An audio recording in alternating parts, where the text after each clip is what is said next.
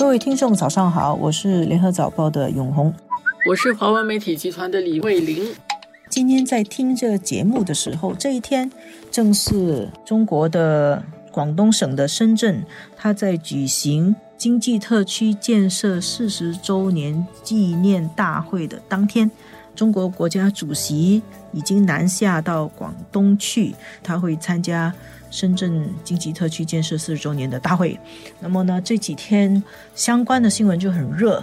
在星期天晚上，中共中央和国务院办公厅公布了一个很重要的文件，这个文件就规划了深圳市下一步的改革的实施方案。它的名字很长啊，它叫做。深圳建设中国特色社会主义先行示范区综合改革试点实施方案，年限二零二零到二零二五。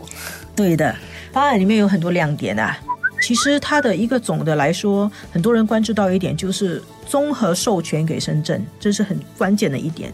中国的内阁啊，他们把。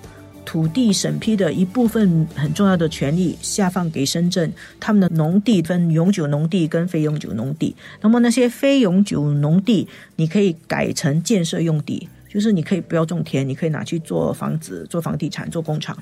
那么以前这种审批权很严，只有国务院才可以审批，因为土地是国家的，对，中央的。现在他把这个权利下放。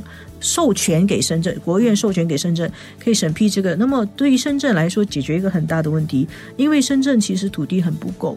如果你们看数字，全中国人口密度最高的地方，深圳的人口密度比香港还要高，所以它的土地非常的不够。它本来是小渔村发展起来的，所以这是一项改革。然后还有很多外界看起来会很新颖，而且可能很羡慕的改革。比如说，他要做数字人民币的封闭试点，我们简单的理解就像 Bitcoin 啦、比特币啊这种东西。那么，中国其实很关注这个东西，人民银行一直在留意。早几年有说可能要试，后来就不了了之。现在是说在深圳做试点。还有一个很特别的是要做培养数据数据要素市场，这个数据要素市场哈。听起来很现代化的词啊，数据用英文理解就很简单了，data。现在中国要做这个培育数据要素市场，只是培育了还不会做成，但是它就要形成数据的产权、数据产权保护，这些都是以后它可以把 data 拿来交易的一些基础，要在深圳开始做，所以这个方案就是有前瞻性。嗯。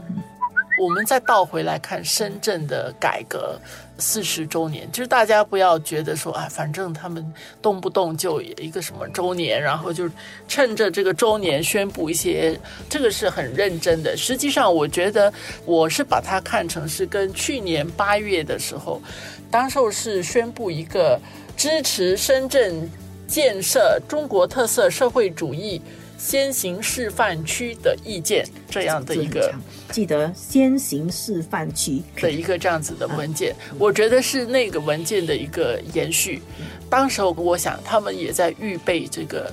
四十周年的时候，我觉得是有一个计划的，到时候要做一些什么东西。而这一次，它特别有一个时限在那边，这个是二零二零到二零二五年之间，它要做一些什么？它的所谓的实施的方案是什么？就是要具体怎么样去落实了。它有一些比较细的一些项目出来。我觉得这个完全是符合深圳作为改革开放当中一个他所说的示范区、一个特区的特点。我记得就是深圳改革开放二十周年的时候，江泽民去啊，当时说深圳是中国改革开放的这个排头兵。这个排头兵的角色，其实对深圳来说是。很重要，就是他试什么，最后试了成不成功，这个是一回事，但是他不要失去这个作为排头兵的功能跟这样的角色。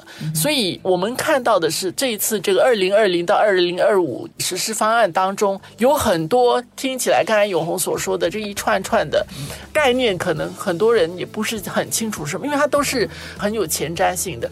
中国发展到这个阶段，它需要去考虑它接下来的一些年，他需要去做的，包括国际上的一些趋势有一些什么，他要去做，他在哪里做？他选择在深圳做，他继续做这样的一个试点。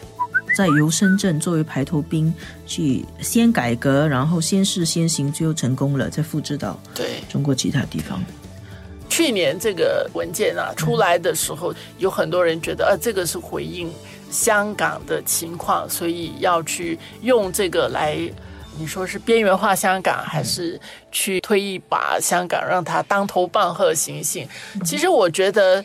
这个是一个副作用啊，可能它产生这样的效果，但是恐怕真正它的规划应该是来自中国本身的这个发展阶段的考虑。